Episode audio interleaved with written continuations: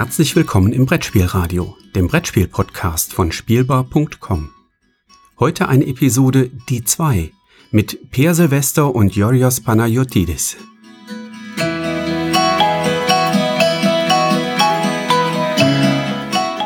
Herzlich willkommen zu einer neuen Folge von Die 2 aus der Sommerpause diesmal, also nach der Sommerpause sozusagen.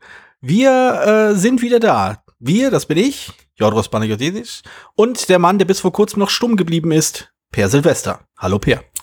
Hallo, habt ihr uns vermisst? An, augenscheinlich nicht. Wir wurden schließlich perfekt quasi ohne irgendwie, man konnte keinen Unterschied feststellen. So gut wurden wir im Slack-Channel vertreten. Es gab die Ferienvertretung, die schon mich hat daran zweifeln lassen, ob der Podcast nach der Sommerpause überhaupt noch irgendwie Legitimation hat. Aber äh, du bestandst ja darauf, dass wir trotzdem weitermachen. Deswegen vertraue ich mal in dein gutes Urteil. Ja, es ist auch mal schon die Akkordeonmusik ausgegangen. Äh, das ist wahr. ich, die, die, Hauptfrage, die ich, mich, die ich mir stelle, ist jetzt, ähm, ob wir die Titel von dem Spiel überhaupt noch nennen sollen oder nicht. Stimmt eigentlich, ja, ja. Aber also das ist, ja. Ich, äh, tendenziell bin ich ja schon dafür, dass wir die Titel nennen. Allerdings, äh, wir packen sie ja schließlich auch in die Show Notes. Also wer aufgrund unseres Gesabbels, äh, wenn wir mal den Titel nicht erwähnen sollten, äh, vergessen haben. Äh, oder vergessen haben, die Titel äh, nicht erkannt hat, kann ja halt in den Show Notes nachschauen. Ich bin, ich bin etwas hin und her gerissen, muss ich zugeben. Das, das wäre dann so eine, das wäre so eine Frage, die wir vielleicht halt in den Slack-Channel stellen sollten. Oder halt den Zuhörern. Braucht dieser Podcast überhaupt noch die Erwähnung des Titels oder ist das Ratespiel eigentlich schon Teil des der Podcast Teil des Charmes geworden? Schwer also, zu sagen. Ja, kann ja so jeder entscheiden, wie er möchte. Naja, uh, eigentlich nicht. Wir müssen es ja immer noch, noch also sagen oder nicht sagen. Gut, bevor ich meinen Titel sage, ah. rede ich aber noch mal ein bisschen drum wie das halt so üblich, wie man das so macht. Ich habe äh, auch ein Spiel, da den das kann man glaube ich sogar rauskriegen. Also ich habe ein Kartenspiel von Days of Wonder und ich glaube, da gibt es nicht allzu viele. Hm. Also mir fallen eigentlich nur zwei ein. Äh, habe aber auch nicht nachkontrolliert. Das ist das, ein Kartenspiel von äh, Bruno Faiduti. Den kenne ich. Ja, äh, und es 2003 erschienen und war da ein bisschen es war umstritten, nicht weil, äh, und zwar einfach, weil es Mechanismus benutzt, das, gab es vorher schon, aber ganz, ganz selten und, sel und hm, wahrscheinlich nicht so konsequent wie hier. Und okay. das Spiel, über das, das ich rede, ist Terra. Das habe ich mal irgendwo gesehen. Ja, äh, Terra oh, das benutzt, ist alles, was mir gerade dazu einfällt. ja, ich, es wird, wird mehr einfallen, wenn ich ein bisschen was über das Spiel berichte. Also okay. das Spiel Terra, äh, bei dem man, ähm, wenn man das Spiel kauft, geht auch ein Euro irgendwie an, ich glaube, UNICEF? Femmes? Keine Ahnung. Hm. Äh, UNESCO, Entschuldigung, UNESCO. Ja. Und, äh, die, die mit den Suppen? Genau. Erasmus. ähm, Jawohl, ein Witz, der ihn aus dem Konzept gebracht hat. Ja, da kann ich einen weiteren, einen weiteren Eintrag in meiner Bucketlist entfernen. du musst du das ja, du bist ja derjenige, der schneiden muss hinterher. Na gut, Ach, also. Ich ähm, schneiden. also, okay. So, also UNESCO, und es geht halt darum, dass man die Erde rettet. So, das Besondere im Spiel ist jetzt, dass es äh, einen Gewinner gibt. Und das ist gerade bei beim Welten beim Weltenretten ist es ja altbekannt ist nur genau. einer. Aber alle verlieren können. Das ist das Besondere. Ah, das ist gut, das gefällt mir. Und ähm, also dadurch, also ich will nicht sagen, es ist der erste, das erste Mal, dass das Mechanismus, der Mechanismus kommt. Ich meine, es gibt wenig Spiele, die das, es gibt viele Spiele, die gab es auch vorher schon, die das mal so als wenn ganz komisch läuft, dann können auch mal alle verlieren, aber es passiert eher selten. Dass es mhm. wirklich konsequent ist, fallen mir nicht allzu viele Spiele ein. Republic of Rome war once eins, das habe ich ja schon Mhm. Schon mal, hier haben wir hier schon mal besprochen. Ich weiß, Supremacy war, glaube ich, das erste, was ein bisschen aufgefallen ist, bei dem, äh, wo alle verlieren, wenn der zehnte, zehnte Atombombe abgeworfen ist, was ein bisschen schwierig ist, weil wenn der letzte Spieler äh, sagt, oh, ich bin ja sowieso der Letzte, dann kann ich ja auch alle alle zum letzten machen, dann gibt's, kann, kann man den halt schlecht aufhalten. Und Aber das ist generell so das Problem, was vielen dieser Spiel, äh, Spieler angelastet wird, die halt diesen Mechanismus erlauben, dass alle verlieren können. Da, also Ja, mir fällt zum Beispiel gerade Archipelago ein, wo das halt oft kritisiert wird, dass das ein- irgendwie äh, das Spiel kaputt macht. Aber darauf, darüber habe ich auch schon mal gesprochen, glaube ich. Ja, da geht's ja auch, weil es ja diesen äh, Separatisten gibt, wo eben, wenn man ein, wenn einmal ist, wenn jemand da hinten liegt, dass das Spiel gegen die Wand fährt, macht er jemand anders zum Sieger. Das ist ja eigentlich äh, dadurch funktioniert das nicht unbedingt so, oder ist nicht sinnvoll. Also ähm, das letzte Paradies von Knizia ist mir noch ein, fällt mir noch ein, das ist so ein Versteigerungsspiel, wenn wo man verliert, wenn man weniger Geld hat als vorher. Und oft vorkommen kann, dass halt alle verlieren. Einfach deswegen. Aber da, das ist dann ein bisschen anders. Dadurch hat man sich zwar vielleicht gegenseitig hochgeboten oder so, aber es ist nicht mehr so, dass man sich, dass einer alles an die Wand fahren kann. Und bei Terra ist es halt so, es ist ein Kartenspiel, wie ich ja schon gesagt habe. Und äh, es gibt so einen großen, dicken Kartenstapel, der besteht einerseits aus ja, so Zahlenkarten in drei Farben, glaube ich. Oder vier, ich glaube, es sind drei. Und wenn man dran ist, kann man so eine Karte nehmen. Oder es gibt halt diese Krisen, die man halt bekämpfen muss mit diesen Zahlenkarten. Man kann die Zahlenkarten aber, wenn man damit die Krise, also zu einer Krise liegt und der Kartenwert, der da an der Krise dran liegt, den Wert der Krise entspricht, wird die Krise abgelegt. Wenn zu viele Krisen da sind, haben alle verloren. Wenn man aber bei einer Krise kämpft, kann man ein Drilling von seinen Handkarten abgeben, um Siegpunkte zu machen. So hat also aber weniger Karten. So und es ist halt da tatsächlich mh, nicht ganz einfach zu, also dass nicht alle verlieren. Das heißt, also wenn ein Spieler jetzt konsequent nur auf sich spielt, dann haben's es gibt bis zu sechs. Wenn es zumindest bei niedrigen Spielerzahlen haben die keine Chance. Und selbst bei hohen Spielerzahlen ist es dann so eine Lose-Lose-Situation. Entweder spielen die anderen, weiß nicht, vier, fünf Spieler zusammen und versuchen verhindern, dass der eine äh, die Welt an, äh, an die Wand fährt. Dann gewinnt er aber, weil er ja natürlich die ganze Zeit nur auf Punkte gespielt hat und die anderen halt nicht. Oder sie machen es nicht, dann verlieren halt alle. Und mh, wenn, auch wenn man nicht ganz so konsequent spielt, wenn zu viele Leute halt, also ich glaube, man muss jeder mal ein bisschen altruistisch spielen, früher oder später bei dem Spiel, sonst kann man es nicht gewinnen. Tatsächlich erinnere ich mich, dass, ich weiß nicht, habe ich irgendwo einen Kommentar gelesen, das fand ich ganz, ganz witzig. Da stand irgendwie drin, dass es, dass es so ein Lackmus, weniger ein Spiel als ein Lackmustest, wie seine Spielrunde funktioniert. Und oder wie die eigene Spielrunde auf so, ein, auf, so, auf so eine Aufgabenstellung reagiert. Den Leuten wichtiger ist, gemeinsam äh, zu ver also nicht äh, die gemeinsame Niederlage abzuwählen oder tatsächlich, dass man sagt, ich schaue stur auf meinen Sieg und wenn ich äh, wenn ich nicht gewinnen kann, dann soll keiner gewinnen.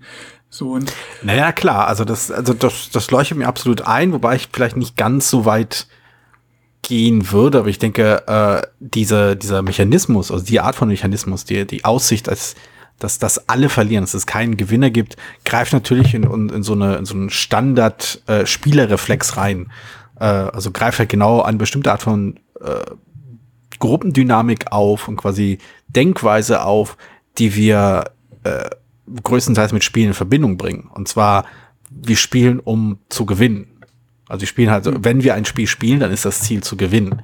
Und äh, alles und alle Regeln, die damit das quasi so ein bisschen äh, prekärer machen, beziehungsweise so ein bisschen in Frage stellen oder unter, äh, unterwandern, die sorgen natürlich für die Art von ähm, unerwartetem Spielgefühl, das halt gerade, das halt spannend wirken kann. Also, um nochmal Archipelago zu erwähnen, weil, weil ich da, weil mein Blick da immer raufhält, weil es hier im Schrank steht, ähm, das ist ja auch ähnlich. Also ein Punkt, weshalb, es- weshalb das so spannend ist, ist halt genau das. Also genau dieser, dieser, dieser Punkt, dieses Hin- und Hergerissen sein zwischen dem, was wir reflexartig denken und fühlen, was wir in einem Spiel tun sollten, und dem, was halt das Spiel uns auferlegt. Von wegen, ja, natürlich sollst du gewinnen, aber wenn du das nicht richtig anstellst, dann wirst nicht nur du verlieren, sondern alle anderen auch.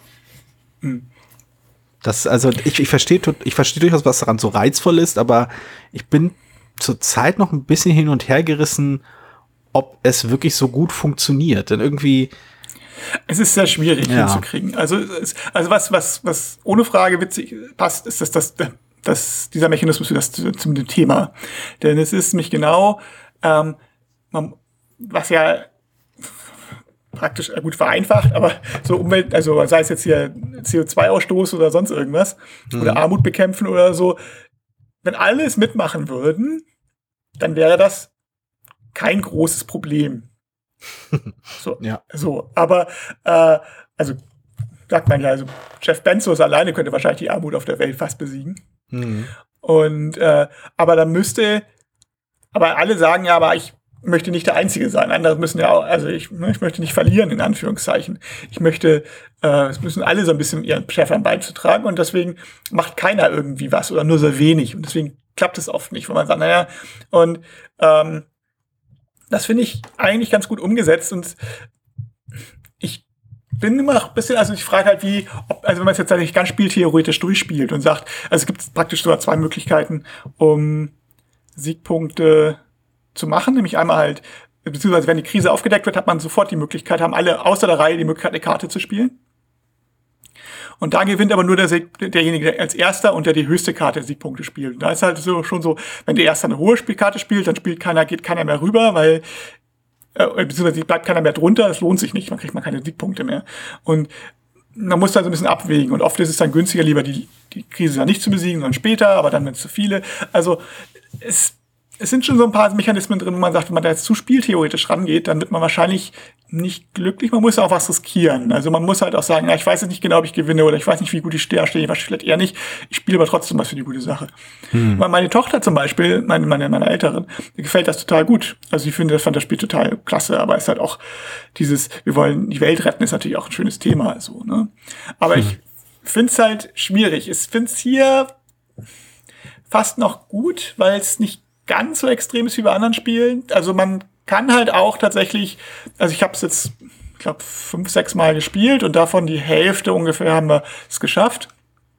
Also es ist durchaus stark gut schaffbar. Ich bin jetzt, wir sind aber auch keine Spielrunde gewesen. Ich habe noch keine Spielrunde gehabt, wo, wo einer tatsächlich jetzt gesagt hat, ich spiele es nur auf Punkte oder so. Sondern alle ja. so ein bisschen, bisschen halb, halb kooperativ eingestellt oder so ein bisschen, naja, oder locker oder nicht durchrechnen oder so. Ja. Und dann geht das noch ganz gut. Insofern funktioniert zwar vielen Spielen, aber es ist halt so, entweder, es, es, entweder hat das oft keinen, es ist tatsächlich nur so ein Ausnahmezustand, wo man sagt, das kommt selten vor, oder es, also ich habe ein ganz anderes Spiel gespielt mit so einem Mechanismus, Mali Povstanzi.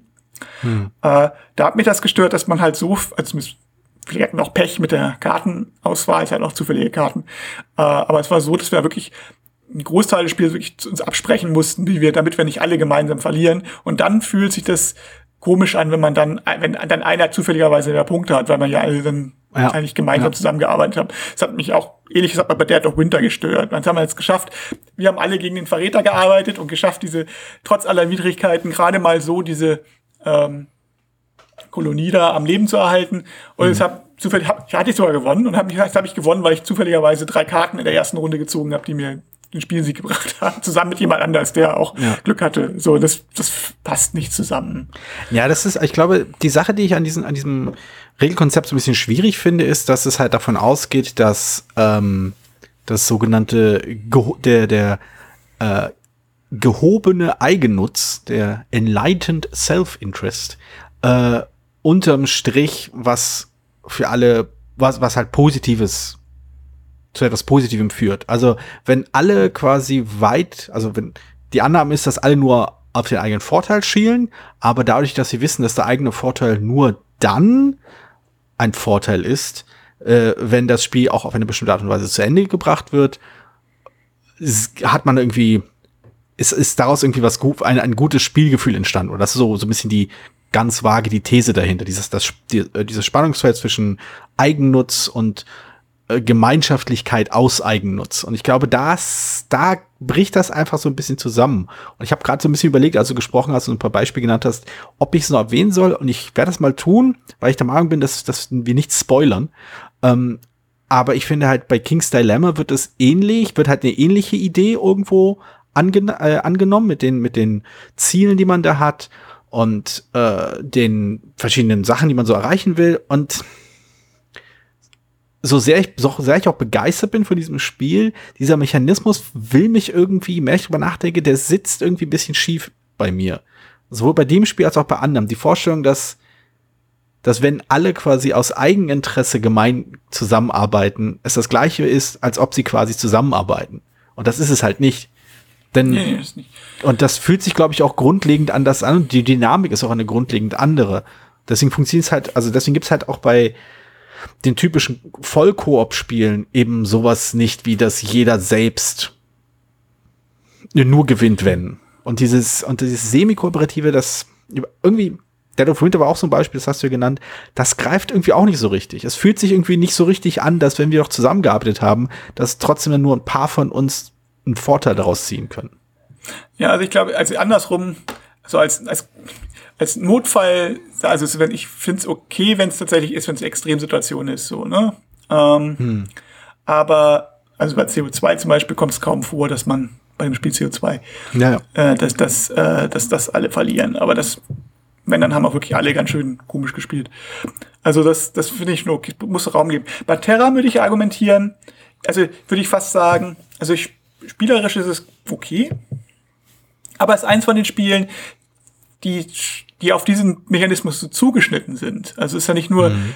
also es ist auch das ganze Spiel ist dieser Mechanismus. Und ich würde fast das mit an die Liste von Spielen aufnehmen, die man sich mal angucken sollte. Nicht, mhm. weil sie gut sind, sondern weil sie so was Besonderes sind, in dem Sinne. Also, wenn du verstehst, ja. was ich meine. Also, so wie ich sage, jeder sollte mal, oder sollte, ist mal so also, wenn ich was, es gibt ja mal diese Reiseführer 2000, äh, hm. wo du mal sein musstest oder so. Aber so in, in, diesen, diesen Sachen, wenn man sagen mal möchte, möchte mal gucken, was es bei Spielen so gibt, sage ich so, Hanabi gehört da zu den Spielen dazu, die man mal spielen sollte, ob es einem gefällt oder nicht was anderes.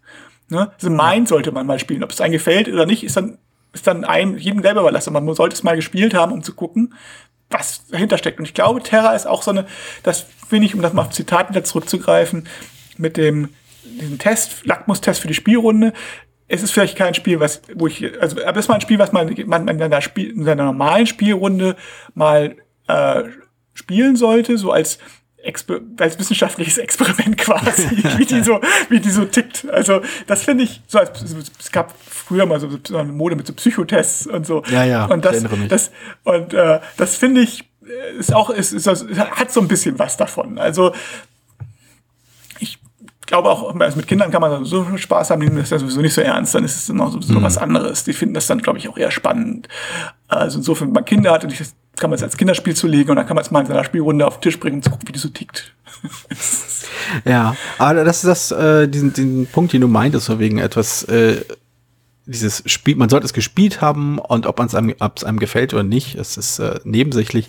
So verstehe ich eigentlich auch Rezensionen. Also als, als, als Rezensent oder wenn man ein Spiel kritisch betrachten will, ist es halt eigentlich egal, ob es einem gefällt oder nicht. Man sollte halt gucken, was es tut und was es halt gut, was es halt tut und was, ob das, was es tut, gut ist. Ob es einem gefällt oder nicht, pff, geschenkt. Also das ist halt, ja, aber weiß ich nicht, das ist so meine, meine Randgruppenmeinung. Apropos Randgruppe, oder beziehungsweise das Gegenteil von Randgruppe ist der Mainstream. Würdest du wieder zustimmen? Das, das war, bin ich bei dir, ja. Genau. Der Mainstream wird ja in unserem Hobby äh, mehr oder weniger gerne mit dem äh, vor kurzem erst verliehenen Spiel des Jahrespreis umschrieben. Oder ja, halt ja. gesetzt. Also ich glaube, das ist auch eine Aussage, wo man mitgehen kann, auch wenn man da das hier da vielleicht. Das ist das Ziel des Spiels des Jahres eigentlich. Also genau, den, genau. den Mainstream so ein bisschen zu lenken. Das Spiel des Jahres hat unter anderem auch ein Spiel äh, prämiert, welches ich heute gerne besprechen würde. Mhm. Eine Gewinner, wie das Angelsächsische heißt, der, äh, weil, also, weil auch vor kurzem es wieder äh, debattiert wurde, oh, der, der Preis wird ja so flach und so alles mhm. ist so seicht geworden und Sila von Katan würde ja nie mehr gewinnen und ähnlichen tolle Kommentare, die ich ja immer liebend gerne höre. Ähm, das ist zum Beispiel ein Spiel, bei dem ich sagen Kann würde. Kann ja nicht alles die taktische Tiefe eines Sagerlands haben. Eben, genau das. ähm, das ist, das ist wiederum ein Spiel, äh, welches dann halt genau in diesen, diesen äh, Schnitt fällt äh, zwischen hm, Kennerspiel oder doch noch rote Purple oder wie auch immer. Und hier habe ich nur ein bisschen geschummelt. Und äh, ich finde es aber auch ein ganz gutes Beispiel dafür, dass man halt dem, äh, dem, dem roten Purple nicht per se vorhalten kann, dass er nur seichte Spiele prämiert, aber auch nicht per se vorhalten kann, dass es seit der Einführung des Kennerspiels nur seichte Spiele prämiert werden. Ähm, das ist halt, die, der, der Preis hat halt in beiden Welten irgendwo äh, sein Zuhause, in dem, was wir heute den Hauptspiel des Jahres nennen und dem, was wir Kennerspiel des Jahres nennen. Das sind halt so durchaus zwei Strömungen und so. Aber das Spiel, über das ich sprechen möchte, hat, wie gesagt, einen Preis bekommen. Äh, hat damit auch viel ausgelöst. Also weniger mit der, mit dem Preis, sondern halt einfach das Spiel als solches. Und ähm, hatte, nachdem es halt unglaublich beliebt war, ist es zumindest in meiner Gruppe knallhart einfach vom Tisch verschwunden und wollte nie wieder gesehen werden. Also weniger, weil die Leute keinen irgendwie äh, es gab weniger so, eine, so einen totalen Umschlag, wegen haben jetzt gespielt und boah, es ist langweilig geworden, es, äh, sondern so, es war einfach so, die Motivation war irgendwie raus. Ich habe immer noch nicht ganz rausbekommen, woran das liegen könnte. Äh, und ich höre auch immer wieder, dass das Spiel völlig überholt sei und es ja so viele bessere Spiele dieser Art gibt. Und ich versuche jetzt gerade rauszukriegen, wie lange ich über dieses Spiel reden kann, ohne es beim Namen zu nennen. Dominion. Richtig. Oh, ja, ja. Dominion. War nicht so schwer. aber, aber ja, genau. Und, äh, Dominion. Ein, äh, wer es nicht kennt, es ist ein Kartenspiel. Ich glaube, mehr muss man dazu nicht sagen. Und ähm, ich, ich finde halt zwei, zwei Punkte finde ich an Dominion ziemlich spannend. Also zum einen die äh, Rezeption der sogenannten Vielspielergemeinde, äh, die anfangs halt äh, noch recht angetan war, aber auch dann ziemlich schnell kam dann dieser Bruch von wegen, ja, es gibt ja viel bessere Spiele, äh, beziehungsweise es gibt ja Spiele, die Deckbuilding viel besser machen als Dominion.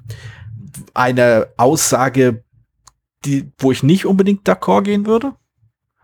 Also anders, ja, besser, hm, weiß ich nicht.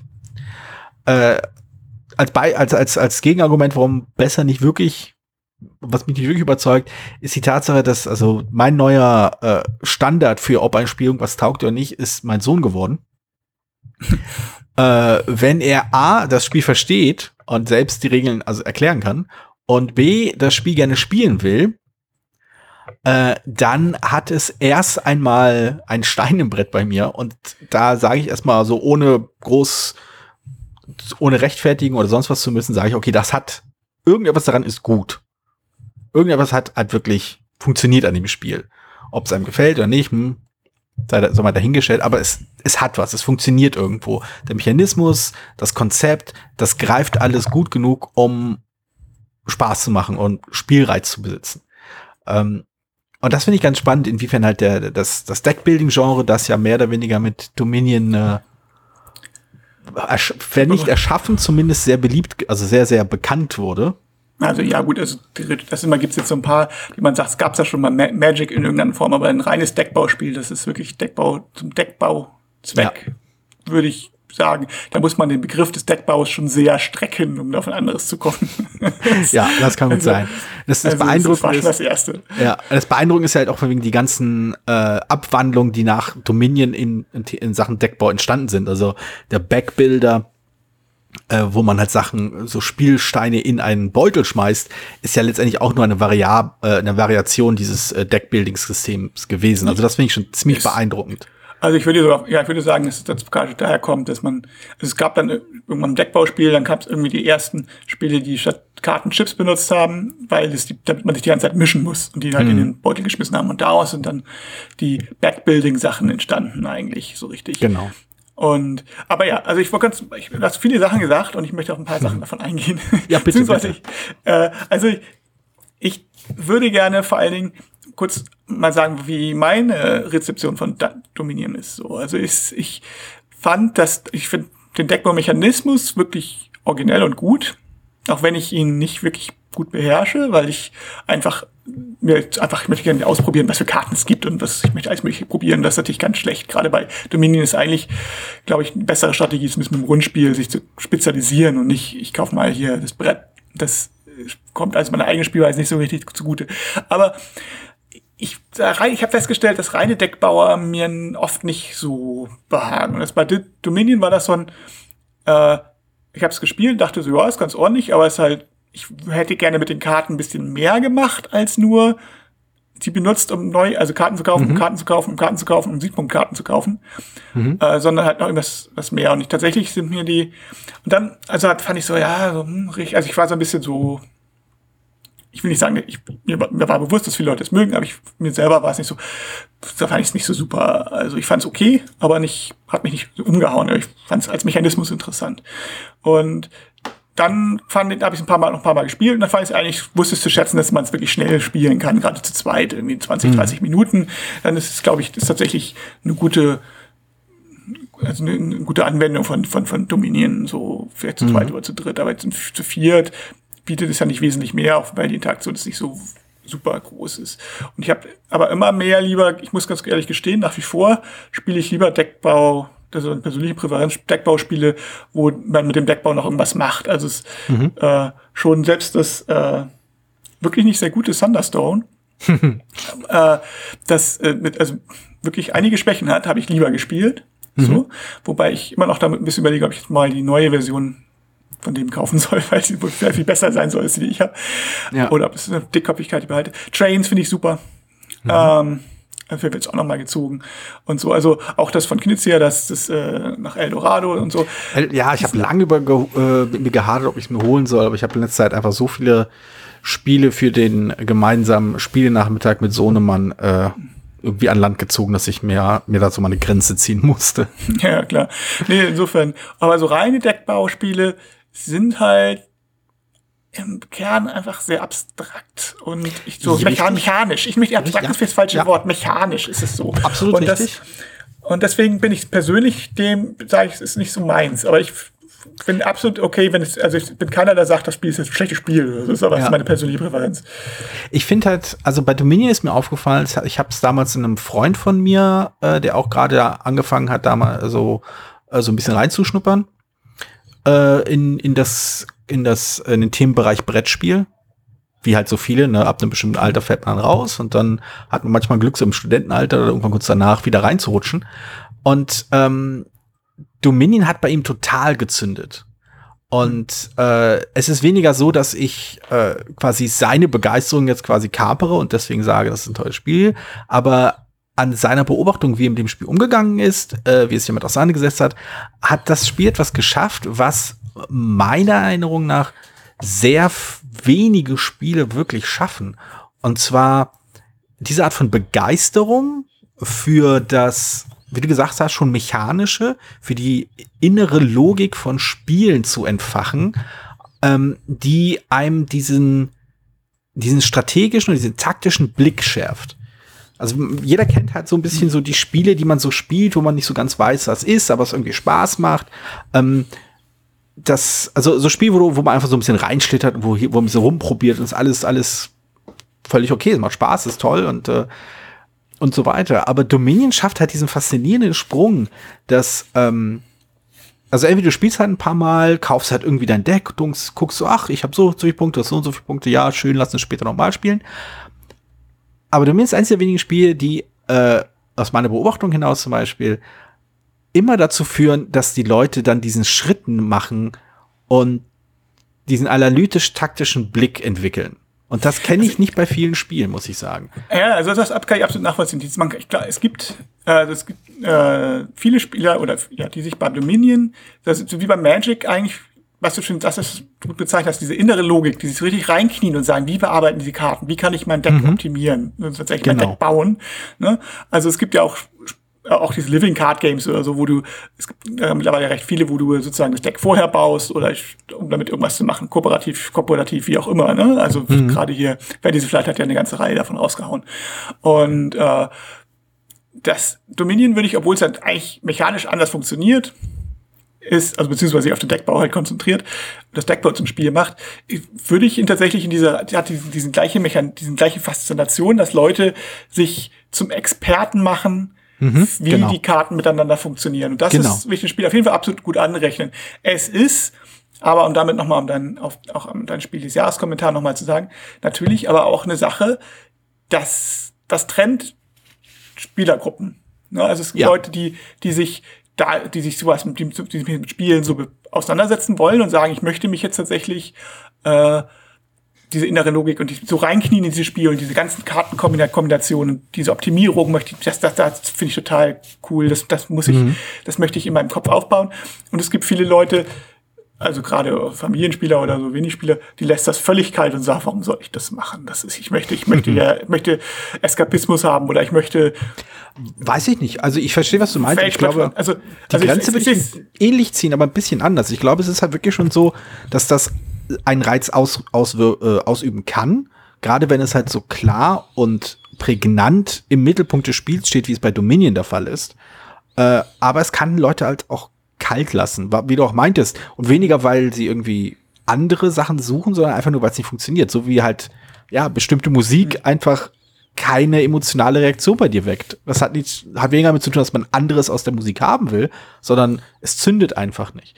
Und, äh, und ich glaube, Dominion ist halt wirklich eins dieser Spiele gewesen, also in dem, was ich beobachtet habe, und das merke ich halt auch bei meinem Sohn, ähm, der war halt immer kurz davor, sich richtig reinzuknien, aber da er halt noch Grundschüler ist, wurde er meistens von anderen Sachen abgelenkt und, und macht dann lieber was anderes. Aber ich glaube, wenn er mehr Zeit hätte, sich nur damit zu beschäftigen, würde er, würden wir jetzt quasi jeden Abend nur über Dominion-Strategien äh, diskutieren.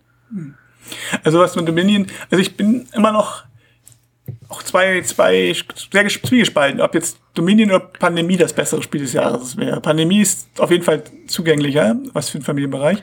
Man könnte fast aber, meinen, äh, es wäre nötig gewesen, damals schon den roten und den schwarzen Pöppel oder den Anthrazitpöppel ja, zu aber haben. der graue natürlich, ich meine, aber natürlich auch Spiel des Jahres ist zwar in erster Linie, denke ich, dazu, Leute zum Spielen zu bringen, aber halt auch, um, also in diesem Fall wirklich ein völlig neues Genre, das aufgebaut wurde, das das hm. nicht zu ehren wäre halt auch schwierig gewesen.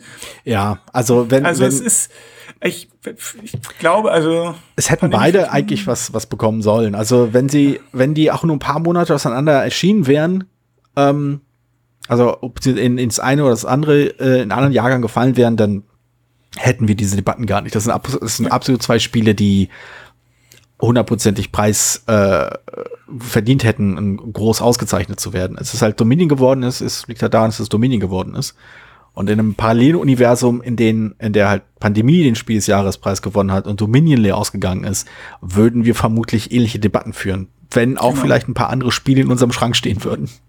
Das ist halt immer das, das Problem. Ich wollte noch ganz kurz äh, auf eine Sache nochmal zurück, ganz, mhm. ganz, ganz zurück, ganz, wie du am Anfang gesagt hast, was die Debatte betrifft mit der Spiel des Jahrestitel wird immer leichter und so, bla bla. Ja, ich hatte ja. es aber schon lange, lange her. Ich äh, müsste jetzt noch mal suchen, aber ich habe in der Spielbar mal mir die Mühe gemacht, für alle bis dahin erschienenen Spiel des Jahrestitel den die zugegebenermaßen natürlich nicht sonderlich aussagekräftig, aber Boardgame Geek Weight Gewichtung, also die mhm. Komplexitätsrating, äh, zu vergleichen im Laufe der Zeit.